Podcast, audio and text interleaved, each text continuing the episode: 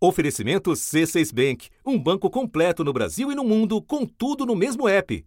Abra sua conta. É a segunda maior região do Brasil, com quase 20% do território nacional dividido em apenas três grandes estados, mais o Distrito Federal. E a menos povoada, com cerca de 16 milhões de pessoas. No centro-oeste, o novo coronavírus demorou a se espalhar, mas agora assusta. Várias cidades já relaxaram as medidas de isolamento e o resultado foi uma explosão nos casos da Covid-19. Goiás levou 100 dias para ter 100 casos de Covid-19. Agora, são centenas por dia. O mesmo vem acontecendo com os vizinhos Mato Grosso e Mato Grosso do Sul, que também registram crescimento no número de casos de coronavírus. Estados populosos do Sudeste e do Nordeste registram, claro, um número absoluto de mortos muito maior. Mas, no momento, a taxa de aceleração dos óbitos é maior no Centro-Oeste. E os hospitais já dão sinais de sobrecarga. O governo de Goiás lançou um decreto agora estabelecendo o fechamento do comércio a cada duas semanas no estado. E a medida foi baseada em um estudo da Universidade Federal de Goiás, que previa um colapso no sistema hospitalar e 18 mil mortes até setembro. Para que isso não aconteça, eles propõem um equilíbrio entre saúde e economia. Só para você ter uma ideia, nas últimas 24 horas foram concedidas 14 liminares de, de pessoas solicitando leite de UTI. Então, se tem demanda de, de liminar de pedindo leite, porque, evidente, não existe mais UTI aqui no, no, estado de Mato Grosso. Mato Grosso do Sul, onde também não há medidas rígidas de isolamento, os casos de Covid-19 aumentaram quase seis vezes em apenas um mês. Em várias cidades, a taxa de ocupação de leitos de UTIs é alta. E especialistas alertam para a possibilidade lá também de um colapso no serviço de saúde do estado e em poucos dias. O governo do Distrito Federal decretou hoje estado de calamidade pública e, ao mesmo tempo, continua autorizando a reabertura das atividades não essenciais. Da redação do G1, eu sou Renata Loprete e o assunto hoje é o Centro-Oeste, última fronteira da Covid-19 no Brasil. Como uma região, até há pouco tempo, relativamente preservada da doença, agora corre para evitar o colapso de seu sistema de saúde. As duas entrevistadas neste episódio falam de Mato Grosso, estado que tem o pior quadro da região. Ianara Garcia, repórter da TV Globo, e Márcia Webb, infectologista e professora de medicina da Universidade Federal de Mato Grosso. Antes, vamos ouvir relatos de repórteres de outras partes da região. Luísa Doyle, do Distrito Federal, e Fabiano Arruda, de Mato Grosso do Sul, ambos da TV Globo, e Rafael Oliveira, do G1 Goiás. Eles descreveram ao assunto a situação em seus respectivos estados, começando pela disparada dos números no último mês. Quinta-feira, 2 de julho. A Covid-19 avança rapidamente aqui no Distrito Federal. Entre o fim de maio e o fim de junho, o número de casos aumentou quase cinco vezes e as mortes mais do que dobraram. A gente se aproxima dos 50 mil casos e das 600 mortes. Em Mato Grosso do Sul, os primeiros casos surgiram no mês de março. E para a gente ter uma ideia, em abril eram 255 casos confirmados e 9 mortes. Em maio, 1.489 casos confirmados e 20 mortes.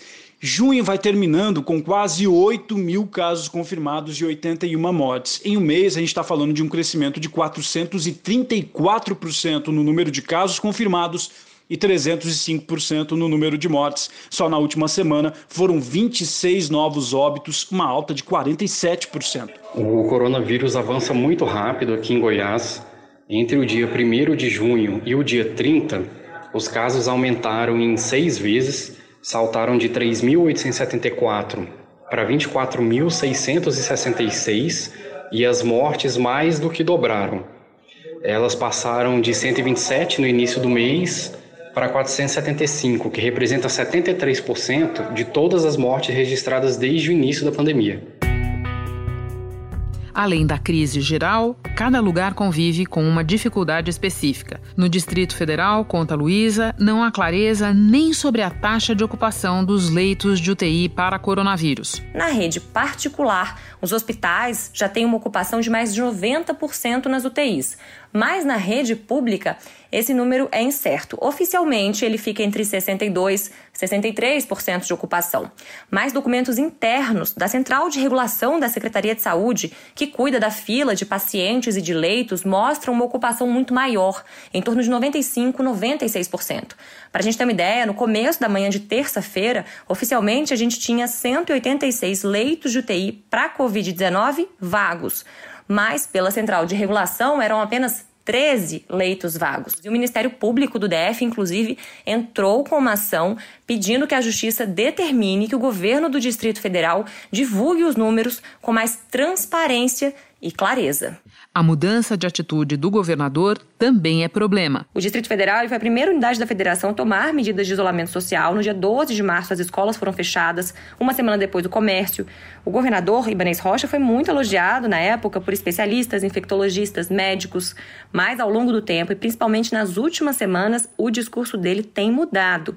E esta semana, na mesma semana em que decretou o estado de calamidade pública, ele disse que a partir de agora a pandemia vai ser tratada como uma gripe o que deveria ter sido feito desde o início. Mas a medida ocorre dias depois que o governo do DF anunciou mais flexibilização em setores não essenciais. Na última sexta-feira, o governador Ibanês Rocha liberou que times de futebol voltassem a treinar e permitiu a reabertura de clubes, mas sem piscinas e saunas. E essa mudança de discurso tem sido muito criticada por especialistas que dizem que ela pode, inclusive, colocar em risco a saúde da população. Em Goiás, a queda na adesão à quarentena e a alta ocupação das UTIs obrigou o governo a se mexer, como explica o Rafael. No início da pandemia, ah, em meados de março, Goiás tinha a maior taxa de isolamento do país, entre 65% e 69%.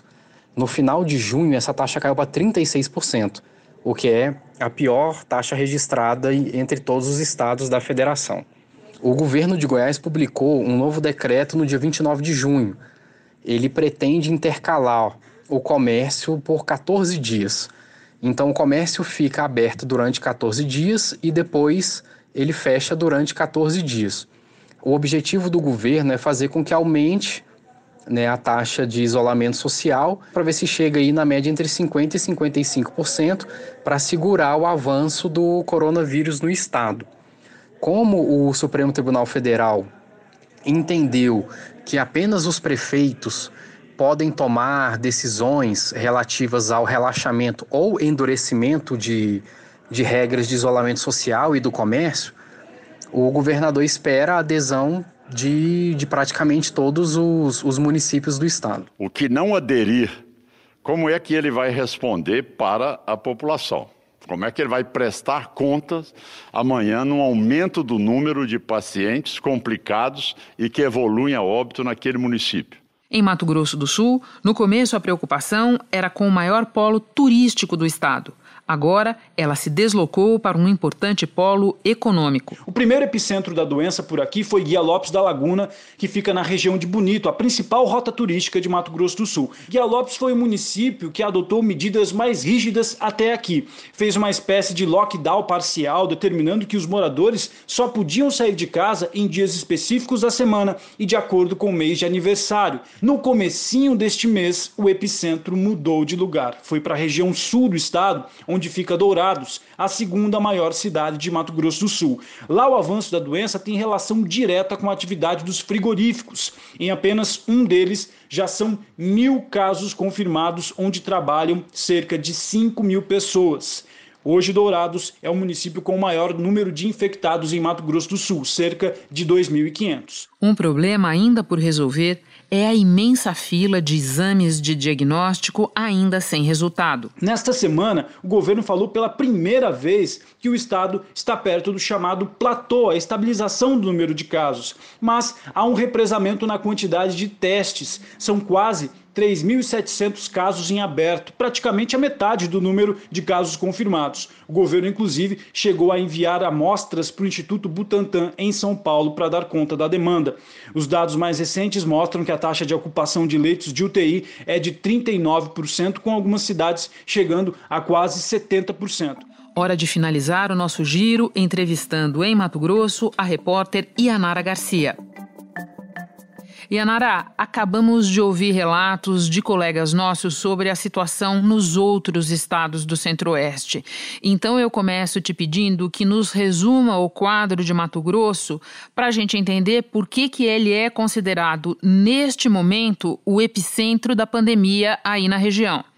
Esse mês de junho foi muito marcante, a gente viu os dados evoluírem a cada dia. Nesses últimos dois dias, nós tivemos recordes tristes né, de mortes, foram 72 nestes dois últimos dias. A gente tem hospitais particulares totalmente lotados, não aceitam mais pacientes. Hospitais públicos também, com a sua taxa de ocupação hoje em 92,5%. Então, a gente vê um aumento muito significativo e sem estrutura. Por outro lado, o Estado diz que tenta ampliar leitos, tenta dar mais estruturas, mas está com dificuldade de contratar é, novos profissionais de saúde e também de comprar medicamentos. Mato Grosso é o estado que faltam mais medicamentos usados para intubação de pacientes nos leitos de UTI. É curioso porque mais recentemente a gente ouve relatos que no início da pandemia a gente ouvia muito em relação à região norte, por exemplo, ambulâncias do SAMU que rodam, rodam e não tem onde deixar os pacientes, procede? Isso mesmo. Ontem mesmo a gente teve acesso a um comunicado de uma das UPAs da região metropolitana direcionado ao SAMU, que não poderia mais receber pacientes por enquanto porque estavam com os leitos todos lotados. Então o SAMU tem tido muita dificuldade em encontrar vagas, em regular, em levar esses pacientes até unidades. No último domingo, um jovem de 24 anos morreu no apartamento enquanto esperava o socorro, que demorou mais de 50 minutos. Segundo a mãe deste rapaz, ele estava com Covid Covid-19, passou mal e não resistiu, não conseguiu esperar pelo socorro. Renata. Yanara, o espanto aumenta quando a gente lembra que no início da pandemia, Mato Grosso ia bem, tinha inclusive boas taxas de isolamento social. O que explica o aumento de agora? Exatamente, Renata. Em Cuiabá, a gente começou o isolamento já em março, por volta do dia 21, né? A gente teve um decreto. O comércio não essencial chegou a ficar dois meses fechado. Como o prefeito sempre lembra, Cuiabá fez o dever de casa. Não é justo penalizar Cuiabá, trancar a população cuiabana dentro de casa sem nenhum critério sanitário, sem nenhum critério técnico e deixar o estado inteiro aberto com a população migrando para cá. Mas a partir das medidas de flexibilização, a gente viu o crescimento e um relaxamento no comportamento das pessoas mesmo. Nós temos há meses a lei de uso obrigatório de máscaras, por exemplo, no dia 31 de maio, a gente mostrou em uma reportagem no Fantástico muitas festas, muitas aglomerações sendo realizadas aqui em Mato Grosso, como se a pandemia não estivesse acontecendo, como se ela não existisse. Naquela data, a Polícia Militar informou que já tinha dispersado mais de 2.300 aglomerações. Então a gente ouve muitos comerciantes reclamando, né, que passaram muito tempo fechado, mas eles também entendem que as pessoas às vezes vão à loja para comprar uma peça de roupa e vão duas, três pessoas da mesma família, né? E qual é a resposta das autoridades a esse agravamento? Teve decisão da justiça, inclusive aí? Por causa do aumento, né, do número de casos, os pedidos também de liminares na justiça para conseguir uma vaga de UTI, que são vários, o juiz até lembrou que ter um pedido, ter uma liminar da justiça não tem significado conseguir uma vaga, porque os leitos estão todos lotados. Então, na quinta-feira passada, começou a valer uma decisão da Justiça com base num decreto estadual que criou um sistema de alerta para a situação das UTIs, para a situação da disseminação do novo coronavírus nas cidades. E nos maiores municípios, nos mais populosos, como a capital, Cuiabá e Várzea Grande, cidade vizinha, a situação tem estado muito grave. Então, o juiz determinou uma quarentena coletiva com implementação de barreiras sanitárias, apresentação de um plano de como aumentar os leitos de UTI Mato Grosso tem ainda duas particularidades sobre as quais eu quero te ouvir. Uma delas é a presença dos chavantes. Muitos índios estão se infectando. Qual é a situação deles? De acordo com o último boletim do Ministério da Saúde, são 102 casos confirmados de Covid-19 entre os indígenas da etnia Chavante em Mato Grosso. Dessas vítimas, nove morreram. Uma das vítimas morava na aldeia Chavante de Campinápolis. Ângela Tsupito tinha 60 anos. Este líder indígena diz que falta estrutura de atendimento. O meu povo está sendo dizimado com a doença coronavírus. E nenhum protocolo está sendo aplicado para o povo chavante. Na semana passada, os prefeitos da região se reuniram com deputados da bancada federal de Mato Grosso em uma videoconferência e pediram ajuda para a construção de um hospital para atender o povo chavante. Os chavantes são o quarto maior povo indígena do país. Eles ocupam 18 dos 33 leitos da UPA da cidade de Barra do Garças e a metade dos leitos de unidade de terapia intensiva do Hospital Municipal. Crisanto é líder chavante e está internado no município de Barra do Garças com Covid-19. Ele pede, no idioma da etnia, que os indígenas fiquem nas aldeias e evitem aglomerações por causa da doença. A gente tem uma informação que há uma previsão de que o presidente da FUNAI vá até o município de Barra do Garças, aqui em Mato Grosso, que fica próximo à terra indígena Chavante, para tentar também conversar com as lideranças indígenas, tentar entender a situação, o que vem ocorrendo ali, uma vez que os povos indígenas têm sua cultura também. Outra preocupação é com os rituais dos indígenas. Nos rituais fúnebres, a presença de não indígenas não é permitida. A despedida, que tem a participação de toda a comunidade, é feita tradicionalmente com o caixão aberto. Por causa da falta de orientação, os caixões estão sendo abertos, mesmo confirmado com a doença com a morte de coronavírus. É um desafio para as autoridades também de saúde tentar conversar, tentar explicar, ensinar para que os índios chavantes também possam se proteger do novo coronavírus. E a outra particularidade é uma fatalidade mesmo, Yanara, que é o encontro de duas epidemias, a de Covid e a de dengue. O quanto isso complica o enfrentamento? Segundo a Secretaria Estadual de Saúde, uma epidemia de dengue já era esperada para este ano, porque os estados vizinhos também tiveram recentemente. Então, muito provavelmente que a gente tivesse esse surto de dengue agora, segundo as autoridades de saúde do estado. O problema é que os sintomas iniciais das doenças, da dengue e da Covid-19, são muito parecidos. Nós ouvimos personagens já que acharam que estavam com dengue, foram orientados a voltar para casa e depois descobriram que tinha Covid-19. Tem pacientes que tiveram relatos de que estão em tratamento, estão melhorando, mas a gente também teve um caso de uma moça no interior do estado que estava gestante, foi diagnosticada inicialmente clinicamente como dengue, foi encaminhada então a ir para casa, tomar medicação, tomar muito líquido, mas quatro dias depois ela morreu de Covid-19. A recomendação é que as pessoas precisam prestar ainda mais atenção unir as duas recomendações mais importantes para combater essas duas doenças, que é ficar em casa para se proteger do novo coronavírus e aproveitar esse tempo em casa e fazer a busca ativa dos criadouros, porque a dengue é uma doença domiciliar e a dengue também mata. Yanara, muito obrigada por todas as informações. Bom trabalho para você aí. Obrigada, bom trabalho para você também.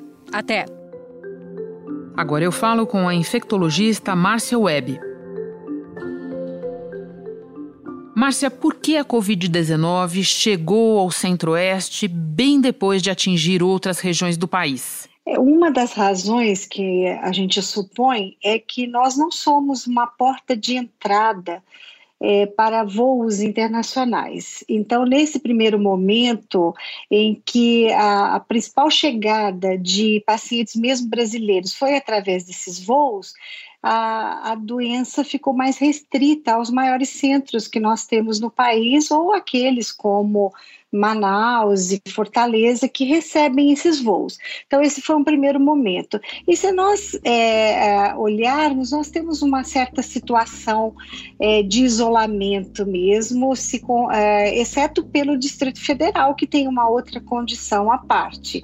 Mas, no mais, nós estamos um pouco mais isolados. Então, a, a razão inicial talvez seja essa, e num segundo momento, é, talvez o fato de nós não ter termos é, uma população tão densa. Então, isso nos facilitou no primeiro momento. Agora, Márcia, pesquisadores que trabalham com modelos matemáticos já estavam prevendo pelo menos um pouco do que a gente está vendo agora, não? Estavam sim. Então, as projeções, elas se concretizaram, né? Elas saíram é, daquilo que seria uma prospecção e acabou se tornando um fato. É, nós já sabíamos que, eu vou falar de Mato Grosso principalmente, nós sabíamos que nós não tínhamos estrutura de saúde pelo estado todo para atendimento de pacientes graves, pacientes que necessitassem de UTI com equipes bem experimentadas. Hoje, Mato Grosso é o estado com a maior curva de crescimento da epidemia no Brasil. Na sexta-feira, só havia 29 leitos de UTIs disponíveis em todo o estado. Então, nós sabíamos que a doença não poderia avançar de uma forma acelerada. Então, é, preveníamos isso já há muito tempo, de que nós deveríamos investir ao máximo em manter a nossa curva mais lenta de crescimento, aquela que se diz achatada.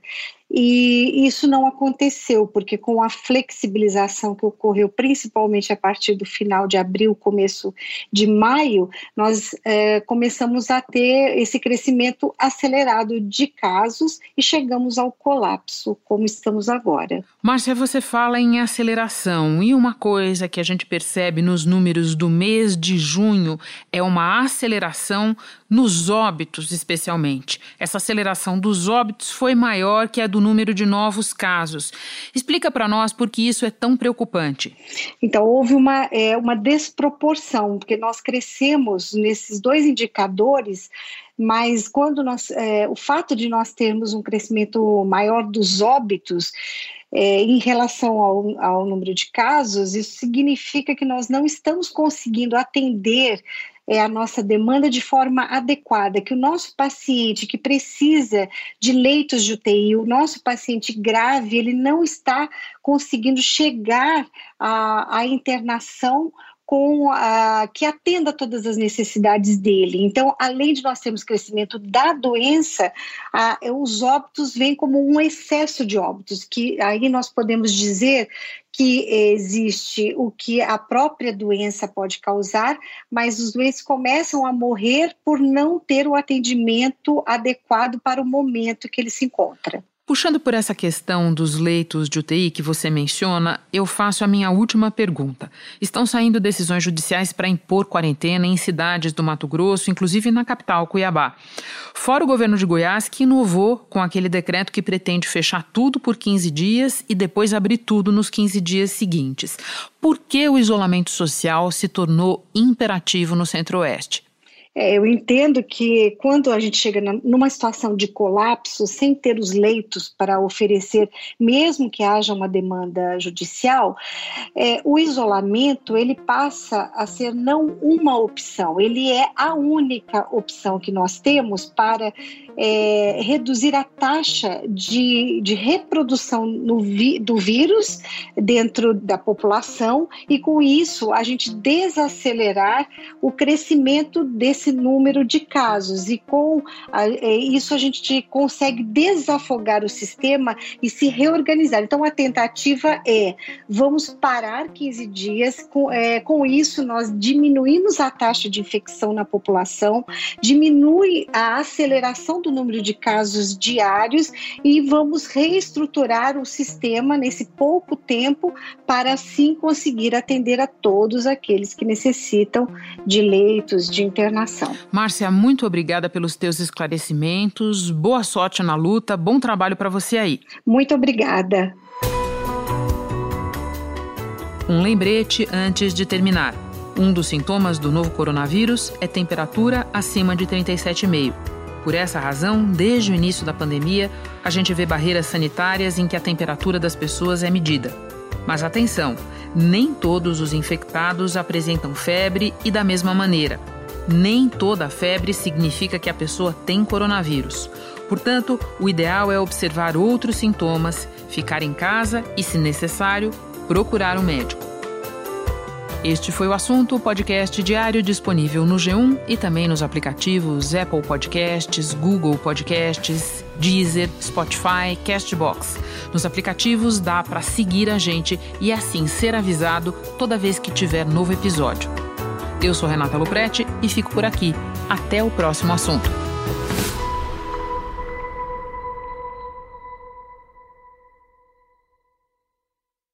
Você no topo da experiência financeira que um banco pode oferecer. Escolha um banco completo no Brasil e em qualquer lugar do mundo. Abra sua conta no C6 Bank.